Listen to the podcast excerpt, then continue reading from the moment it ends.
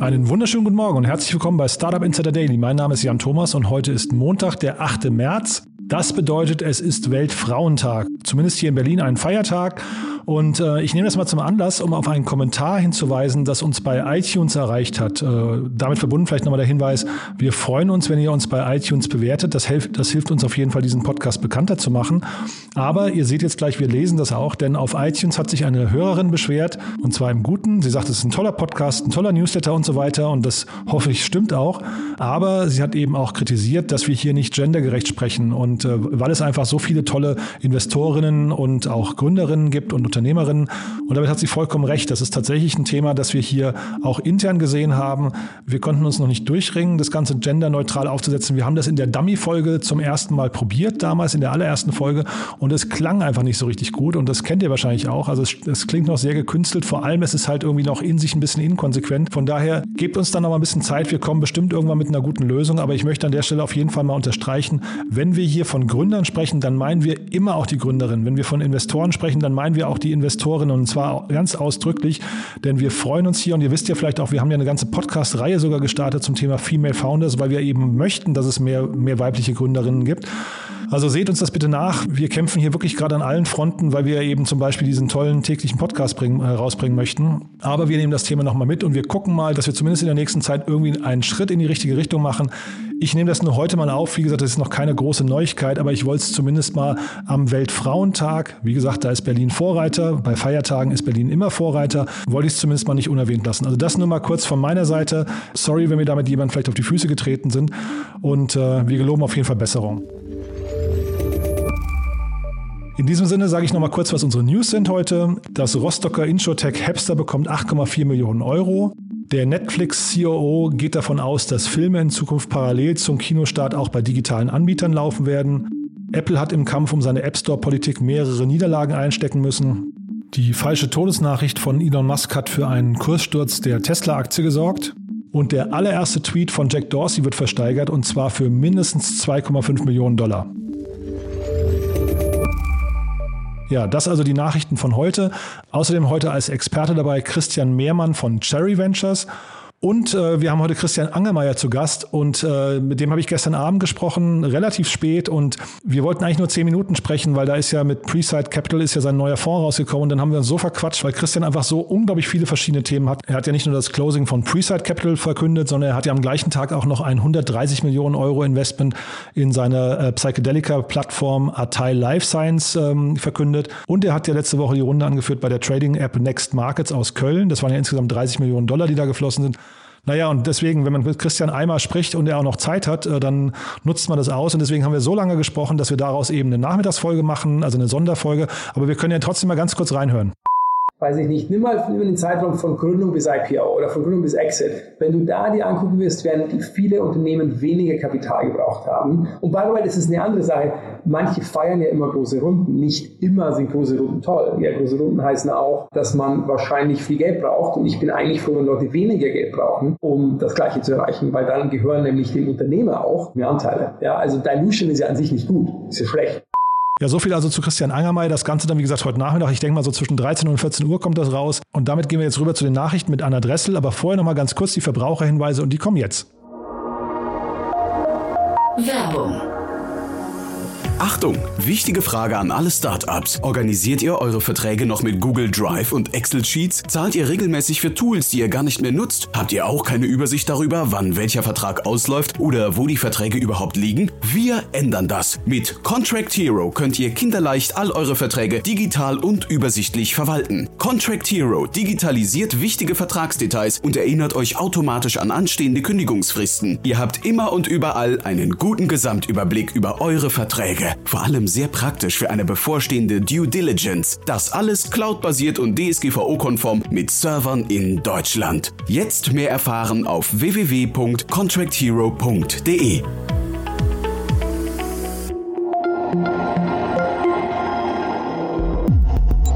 Startup Insider Daily Nachrichten. Big tech as it is right now and the issues that we're having with big tech, I think is it's the perfect time to be able to look at some of these issues and and uh, create some some equality amongst all of the members. all of the platforms. Kampf um Apples App Store Geschäftsmodell geht in die nächste Runde. Eine breite Front von Firmen, allen voran der Spieleentwickler Epic Games und der Musikstreaming-Dienst Spotify, verlangen von Apple eine Änderung der App Store-Praktiken. Medienberichten zufolge bereitet die Europäische Kommission derzeit eine offizielle Beschwerde an Apple vor. Auch die britische Wettbewerbsbehörde leitete eine Untersuchung ein. Und auch das Repräsentantenhaus im US-Bundesstaat Arizona hat ein Gesetz verabschiedet, das Apple dazu zwingen könnte, Entwicklern alternative Bezahlwege einzuräumen. Bislang behält Apple bei allen Umsätzen aus App-Downloads und In-App-Käufen eine Provision von 30 Prozent. Laut einer Analyse von CNBC haben Apple-Nutzer im vergangenen Jahr im App Store 64 Milliarden Dollar ausgegeben, wovon rund 20 Milliarden Dollar an Apple gegangen sein dürften. Twitter-Chef versteigert seinen ersten Tweet. Just setting up my Twitter, so lautete der allererste Tweet des Twitter-Gründers und CEO Jack Dorsey.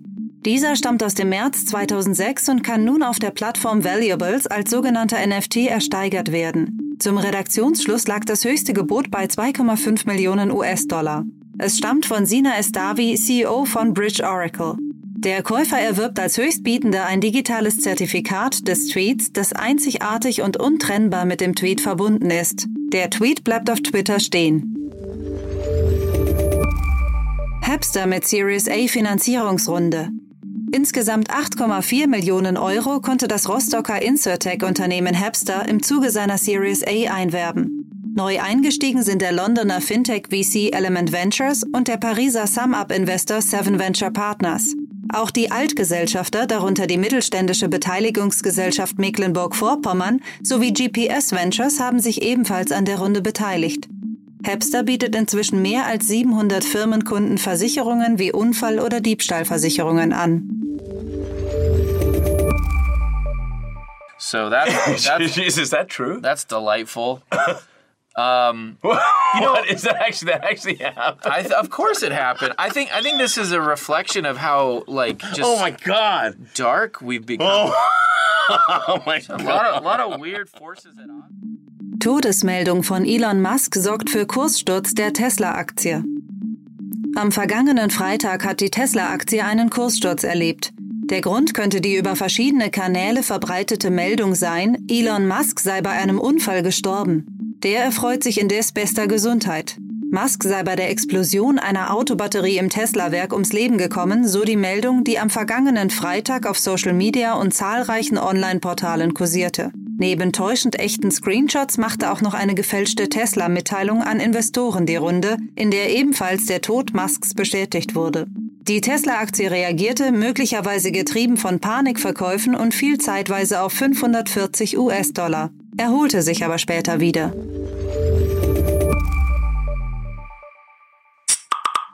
Slack wächst stark und schreibt Verluste. Der Kommunikationsplattformbetreiber Slack konnte seine Erlöse im abgelaufenen Jahr um 43 Prozent auf 900 Millionen Dollar steigern. Zeitgleich verzeichnet das Unternehmen einen Verlust in Höhe von 300 Millionen Dollar. Dieser war jedoch im Jahresvergleich leicht rückläufig. Slack profitiert von der Corona-Pandemie und dem Trend zum Homeoffice.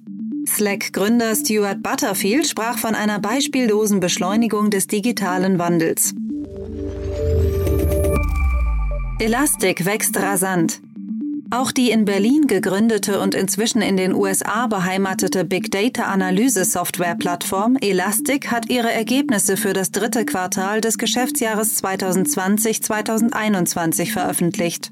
Dabei hat das Unternehmen ein hohes Umsatzwachstum vorgelegt und erzielte im dritten Quartal einen Umsatz von 113,18 Millionen US-Dollar. Dies entspricht einem Wachstum von 39 Prozent gegenüber dem Vorjahr. Das operative Ergebnis betrug minus 34,46 Millionen US-Dollar und hat sich damit gegenüber dem Vorjahr leicht reduziert.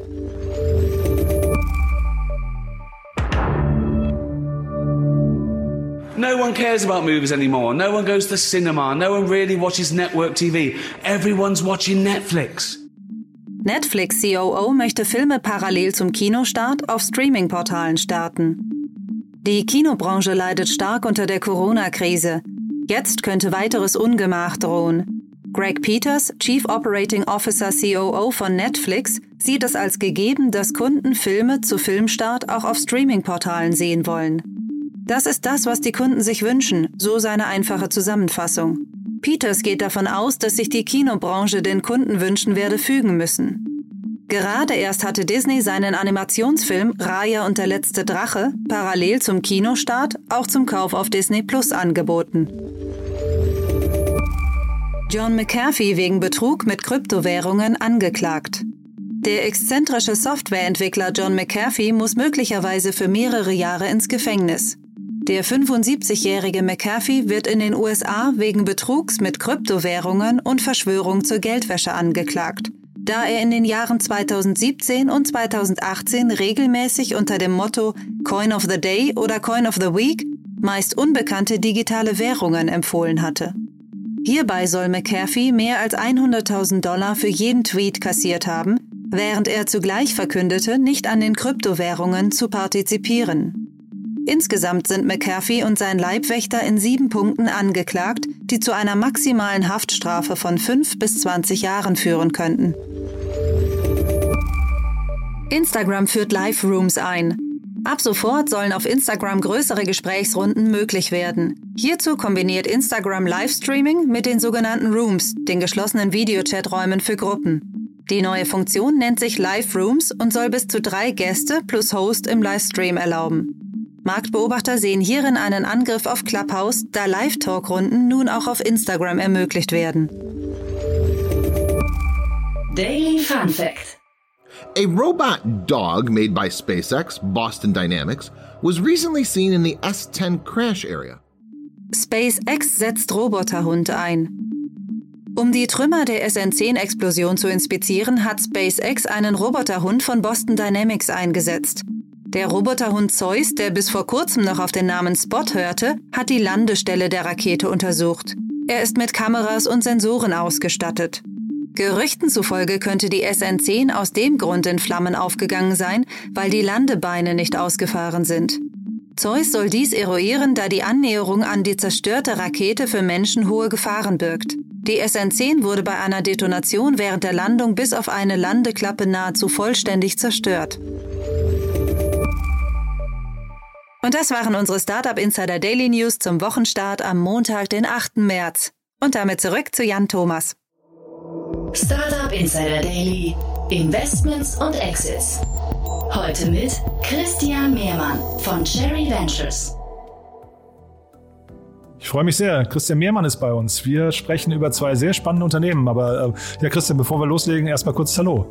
Ja, hi Jan. Vielen Dank, dass ich heute da sein darf. Ja, wir sprechen am Samstagabend. Das ist wirklich sehr ungewöhnlich. Von daher vielen Dank erstmal dafür, dass du dir die Zeit genommen hast. Du hast zwei tolle Investments mitgebracht, ähm, die, äh, ja, ich glaube, das Bindeglied Andresen Horowitz haben, ne? Genau. Äh, sind leider beides nicht äh, meine Investments, sondern eher so globaler Natur. Und äh, wir investieren ja nur in Europa. Aber glaube ich, äh, zwei sehr spannende. Ah ja, zu euch kommen wir auch gleich nochmal, weil das mit Europa, das musst du gleich nochmal im Detail erzählen. Das wusste ich gar nicht, dass ihr quasi nur, also wo euer Fokus genau liegt, äh, machen wir im An Anschluss nochmal. Aber lass uns mal loslegen mit Instacart, ja. Ähm, da da gab es eine große News, beziehungsweise es gab viele Spekulationen darüber, dass die an die Börse gehen. Ähm, das ist wohl auch so, aber jetzt ein bisschen anders als geplant, ne? oder als erwartet. Genau, erstmal vielleicht kurz zum, zum Hintergrund, was macht Instacart? Instacart ist eine äh, Grocery Shopping App, ja, also das heißt, die Kunden können äh, ihre Lebensmittel online kaufen und zwar anders als bei, äh, bei anderen Modellen wie Ocado, die quasi voll integrierter Online-Supermarkt sind ist es dort so, dass sie eben verschiedene Partner angeschlossen haben und dann äh, bestellt man online und kann sich aussuchen, gehe ich eben quasi zu, äh, jetzt im deutschen Sinne, zu Aldi oder Lidl oder sonst wem und dann gibt es einen Shopper, der für einen die Lebensmittel ähm, sozusagen pickt und dann äh, zu einem nach Hause liefert. Ja. Die Company hat natürlich unglaublichen Aufwind gehabt jetzt in Corona-Zeiten, äh, hat sich zweimal äh, innerhalb von einem Jahr eine Bewertung verdoppelt, also wirklich absoluter Wahnsinn, kam von äh, 9 Milliarden Bewertung pre-Corona, dann auf 18 haben die vor äh, einem Jahr eine Runde Grace und jetzt gerade nochmal auf, äh, ich glaube, 39 Milliarden Dollar. Ähm, ja, also enormer Rückenwind äh, durch, durch Covid und Lockdown und alle Leute bestellen jetzt natürlich online. Ähm, das hilft dieser Company sehr. Und genau, dann zur Frage sozusagen, wie äh, wollen die jetzt äh, public gehen? Da gibt es äh, für Unternehmen immer verschiedene Varianten. Ja, also äh, es gibt einmal das traditionelle IPO, das heißt, ich ähm, mache einen, einen, vollen Prozess mit Investmentbanken, äh, dann gibt es eine Roadshow, da präsentieren die Gründer vor äh, verschiedenen Investoren und dann wird irgendwann ein, ein Ausgabepreis festgelegt, dann gibt es so ein Demand-Book, in dem jeder Investor seinen Preis bieten kann und am Ende äh, gibt es dann den Tag der Notierung, äh, an dem man eben zu einem bestimmten Preis live geht. Das ist das traditionelle IPO, was die meisten Firmen machen. Dann gibt es mittlerweile ja ganz neu quasi wieder die Specs, ja, also es ist eine Hülle, die schon an der Börse ist und dann eine Firma übernimmt. Das ist die zweite Variante, um, um public zu gehen als Unternehmen. Und die dritte ist das Direct Listing. Äh, das hat Spotify gemacht, daher relativ bekannt. Das heißt, da werden gar keine neuen Shares ausgegeben, also gar kein neues Kapital gezeichnet. Äh, man spart sich den ganzen Prozess mit den Investmentbanken und ist dann ab einem bestimmten Tag plötzlich eine Public Company. Ja, also das sind so die drei Varianten, die es gibt. Und bei Instacart wird eben über diese äh, dritte Variante gerade diskutiert, ob sie das anstreben. Es scheint aber auch noch nicht äh, final entschieden zu sein. Was ist denn aus äh, Investorensicht so der bevorzugte Weg? Ähm, also das hängt äh, schon sehr an der an der Company. Ähm, die, also was ist der Vorteil vom Direct Listing gegenüber dem normalen IPO? Ist, dass man äh, bei dem normalen IPO eben sehr den Banken vertraut, dass die den richtigen Preis finden und was man ja in den letzten Monaten gesehen hat, ist, dass häufig IPOs passieren und am ersten Tag der Notierung springt der Preis um 50 Prozent nach oben ja, in Extremfällen, also äh, Airbnb, DoorDash und so weiter. Äh, und dann sind natürlich viele, sind die Gründer und Investoren sehr frustriert, weil sie sagen, naja, dann hätte ich ja auch äh, zu einem deutlich höheren Preis rausgehen können und er hätte nicht so viel verwässert für das Geld, was ich jetzt noch einnehmen äh, wollte beim IPO. Das ist so ein bisschen der Vorwurf vom IPO und beim Direct Listing passiert das eben nicht, sondern äh, der Markt setzt den Preis und deswegen wird das äh, ab und zu bevorzugt. Mhm. Jetzt kennt ihr euch mit Cherry ja in diesem Segment sehr, sehr gut aus. Ne? Also Flaschenpost und Flink sind ja quasi so zwei äh, so mal Player, die theoretisch, wenn das Ganze jetzt in Deutschland oder Europa wäre, in diesem Space unterwegs wären. Ne? Wie grenzen die sich denn ab? Äh, genau, also Flaschenpost äh, ist ja sozusagen sehr klar auf Getränke fokussiert. Äh, also Getränkelieferung, äh, ja genau, also aktuell auf sozusagen 120 Minuten Getränkelieferung. Ähm, das ist auch ein sehr, sehr spezielles Segment, ja, denn diese Kisten sind äh, wie ja alle wissen, sehr schwer. Äh, und, und diese Schlepperei ist sozusagen natürlich der Hauptpunkt, den, den Flaschenpost adressiert. Äh, Flink dagegen ähm, offeriert 10-Minuten-Lieferung in äh, Metropolregionen. Äh, also ich bestelle und innerhalb von 10 Minuten bekomme ich meine Lebensmittel. Äh, die machen aber zum Beispiel keine ähm, Getränke in, in größeren Mengen. Also sozusagen eine Einzelflasche äh, Bier, Wasser und so weiter natürlich schon, aber eben nicht in, in Kistenform, ja, weil die, äh, die Fahrer per Fahrrad unterwegs sind, das, das wird sonst gar nicht funktionieren. Ja. Also das ist die, die Hauptabgrenzung. Und genau, wie passt da jetzt Instacart rein? Also was würdest du sagen, wo würden die jetzt dann äh, andocken? Wem würden die von beiden gefährlich werden? Ähm, ja, ist schon, Instacart ist schon nochmal ein anderes Modell, weil sie eben nicht selbst vertikal integriert sind. Das heißt, sie haben kein eigenes äh, Inventory, also kein, kein Lager, sondern haben am Ende eben Partner angeschlossen. Äh, das Modell gab es auch mal vor Jahren in Deutschland. Shopwings hieß das damals, war quasi eine Kopie von dem äh, Modell, hat aber nicht funktioniert. Von Rocket, ne, glaube ich, oder? Genau, von Rocket damals. Ist auch schon wirklich eine Weile her, hat, hat damals nicht funktioniert. Ich glaube, ein Problem, was äh, in, Deutschland oder in Europa grundsätzlich für dieses Modell ist, ist, dass ähm, die, die Mindestlöhne natürlich äh, glücklicherweise auch in unserem Land relativ hoch sind ja, und äh, dadurch die Lieferkosten äh, schon enorm sind in dem Instacart-Modell. Ja. Und, äh, und am Ende muss ja Instacart beim, äh, beim Lebensmittelhändler fast zum normalen Preis einkaufen. Ja, also wenn man sich überlegt, ein Lebensmittelhändler macht zwei bis drei Prozent Marge. Äh, das heißt, er kann gar nicht viel nachgeben für einen anderen Anbieter. Äh, und dann muss ich eben äh, sozusagen diese hohen Kosten für das Picking und so weiter in einem nicht optimierten Lager, die muss an den Kunden weitergeben. Also und deswegen ist es, glaube ich, in einem, in einem Land, in dem es relativ hohe Löhne gibt, nicht ganz einfach, dieses Modell abzubilden. Mhm. Und sagen wir nochmal ganz kurz zu Instacart. Also ich habe gesehen, äh, zumindest laut Crunchbase sind da 2,7 Milliarden Dollar reingeflossen und man munkelt jetzt von der Bewertung beim Börsengang von rund 50 Milliarden. Ja, also das ist zumindest, das ist ja alles noch Spekulation natürlich. Aus Investorensicht ist das ein, ist das ein Traum, oder? Die, die, äh, das Multiple, oder?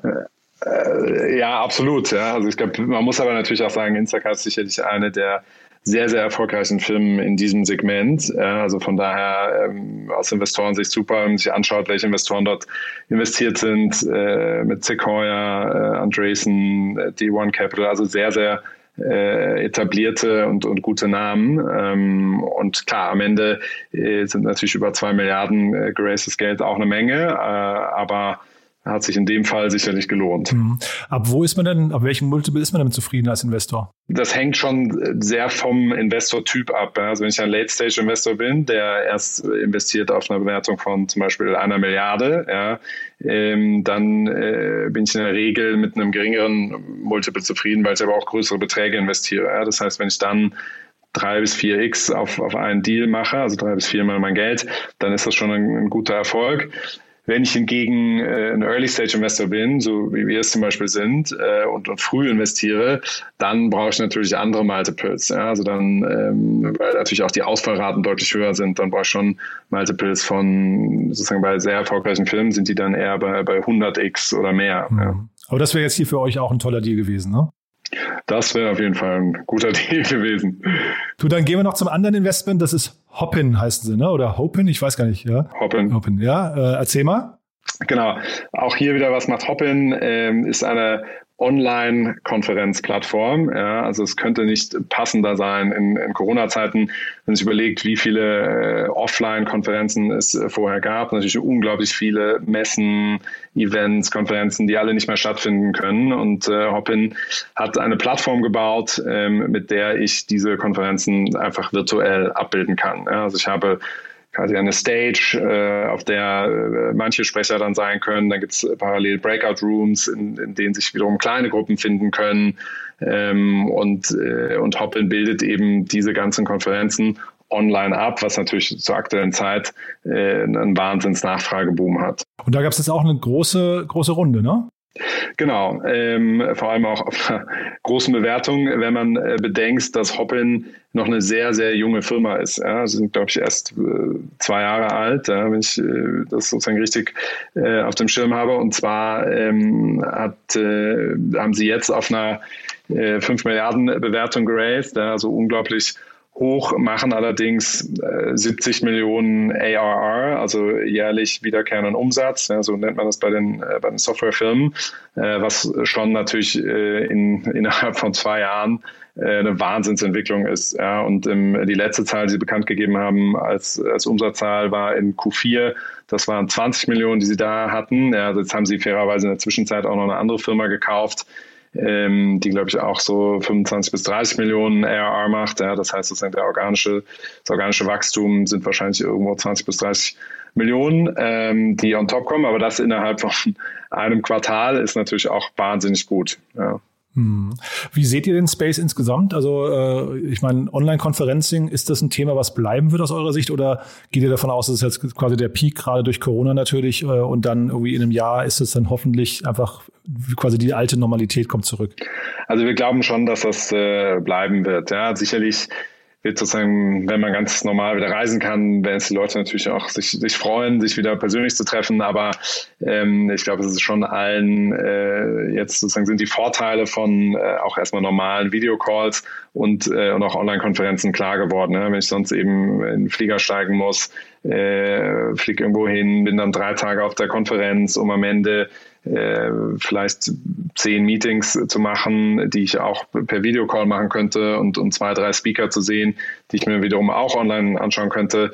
Äh, da muss man sich ja schon kritisch fragen, macht das eigentlich so viel Sinn, das in dem äh, alten Modell zu machen? Ja? Und wahrscheinlich wird es Hybridmodelle geben, ja, dass, dass immer noch Leute hinreisen können, aber äh, sicherlich auch immer die Events dann komplett äh, live übertragen werden und, äh, und online stattfinden. Mhm. In Berlin, glaube ich, äh, oder ich glaube aus Berlin kommt Wonder, ne? der, wo Blue Yard, glaube ich, eingestiegen ja. ist. Ähm, ist das ungefähr der gleiche Space, würdest du sagen? Ähm, ja, ist, ist meines Erachtens auch ein ähnlicher Space. Also es gibt da natürlich mehrere Plattformen, ja, die, die auch dann vielleicht vorher in einem ähnlichen Segment waren, dann schnell verstanden haben, oh, äh, jetzt sozusagen braucht es in der jetzigen Zeit Online-Konferenzen, ja, und sich dann schnell dort, dorthin entwickelt haben oder eben direkt dort reingestartet sind. Äh, das macht ja auch Sinn. Ja, das ist sozusagen, es wird jetzt am Ende nicht nur einen, einen Spieler in dem Markt geben, aber Hoppen ist sicherlich der äh, prominenteste und, äh, und derjenige, der am weitesten ist. Und Was, glaube ich, auch äh, schön ist, ist, dass es eine europäische Firma ist. Ähm, ja. ja, ja, also ich, ich wollte im Prinzip damit verbinden, die Frage, wie viele Player verträgt so ein Markt. Ne? Und das kannst du vielleicht auch mal, ich, vielleicht kann man noch kurz die Analogie ziehen, wenn du erlaubst, mhm. äh, zu dem ganzen Clubhouse-Space. Da gibt's ja auch noch ein paar Aspiranten, die im Prinzip, ist ja, ist ja ein bisschen vergleichbar, würde ich sagen, ne? Ähm, wo, wo du einen, ein Flaggschiff hast, äh, einen Vorreiter und dann kommen jetzt trotzdem eine ganze Menge an, ich weiß nicht, Varianten nochmal hinterher. Ja, ich glaube, der Unterschied in dem Clubhouse-Segment äh, ist natürlich, dass, äh, dass es so enorme Netzwerkeffekte hat. Ja? Das heißt, also Clubhouse ist ja äh, gigantisch gut darin, Push-Notifications zu senden ja, und äh, die sogenannte FOMO zu kreieren. Das heißt, die Leute werden alle ganz aufgeregt, wenn sie sehen, oh Gott, äh, einer meiner Freunde spricht irgendwo oder mein Wettbewerber spricht irgendwo, da muss ich doch mal schnell reinhören. Äh, das macht Clubhouse schon extrem gut ja, und, äh, und, und profitiert extrem von diesen Netzwerkeffekten. Und man hat damals auch gesehen im Januar, als es in Deutschland plötzlich losging, was das für eine Wahnsinnswelle ausgelöst hat. Ja. Und äh, bei Hopin wiederum oder bei, bei diesen Online-Konferenzplattformen ist es ein bisschen entspannter, denn da gibt es eigentlich keine riesen Netzwerkeffekte. Also die, die, die Nutzer haben da jetzt keine großartigen Profile. Das heißt, wenn jetzt eben die eine Konferenz auf Hopin stattfindet und die nächste auf einer anderen Plattform, dann ist das für den User erstmal relativ egal. Ja, klar hat er natürlich den Vorteil, wenn er schon fünf Konferenzen auf Hopin hatte, dass er sich besser auskennt und sich vielleicht ein bisschen wohler damit fühlt. Ja, ist ja am Ende bei der äh, normalen Videokonferenzsoftware auch ähnlich. Da hat jeder so ein bisschen seine, äh, seinen Liebhaber-Anbieter. Ähm, aber es ist eben, es hat nicht ganz so diesen, diesen starken Netzwerkeffekt. Total nachvollziehbar. Klasse, Christian, du mit Blick auf die Uhr und wie gesagt, wir sprechen Samstagabend. Also ganz großartig, dass du das gemacht hast. Lass noch mal ganz kurz äh, jetzt anhand vielleicht von diesen ganzen Beispielen. Andresen Horowitz äh, ist ja vielleicht irgendwie auch ein, ein Vorbild für Cherry. Vielleicht kannst du noch mal kurz erzählen, was Cherry Ventures genau macht und wer sich bei euch melden sollte. Klar, sehr gerne. Ähm, genau, also wir sind ein Early-Stage-Fonds, äh, investieren ähm, in, in Europa äh, unser jetziger Fonds sind äh, 180 Millionen Euro, also unsere Hauptstage sind, sind Seed-Runden. Wir wollen der erste institutionelle Investor in einer Seed-Runde sein. Tickets sind zwischen 500.000 Euro und, äh, und 4 Millionen. Genau. Und äh, ja, freuen, machen alles, B2C, B2B, freuen uns über jeden Gründer, ähm, der äh, mit uns sprechen möchte. Also das heißt, die Themen, die wir heute besprochen haben, die hätten sich zum Beispiel alle bei euch melden können. Auf jeden Fall. Und wir sind ja auch, wie man sieht, mit Flaschenpost und Flink durchaus aktiv in dem, äh, in dem äh, Grocery-Segment zum Beispiel. Super, Christian. Du, vielen Dank, hat großen Spaß gemacht. Äh, dir noch einen schönen Abend und bis bald dann, ja? Ja, danke Jan, der auch. Startup Insider Daily, der tägliche Nachrichtenpodcast der deutschen Startup-Szene. Ja, das war also Christian Mehrmann von Cherry Ventures und damit sind wir durch für heute Vormittag. Wie gesagt, eigentlich sollte jetzt Christian Angermeier kommen, aber der ja, wie gesagt, heute Nachmittag in der Sonderfolge. Ich freue mich, wenn wir uns wiederhören. Ich kann euch versprechen, mit Christian, das ist immer sehr kurzweilig und vor allem hochinteressant und es ist wirklich sehr, sehr vielschichtig auch. Also von daher, ich freue mich, wenn wir uns heute Nachmittag nochmal wiederhören. Bis dahin erstmal alles Gute und noch einen schönen Tag und heute, wie gesagt, Weltfrauentag. Ist also ein guter Grund, heute besonders nett zu sein. Bis dahin, alles Gute. Ciao.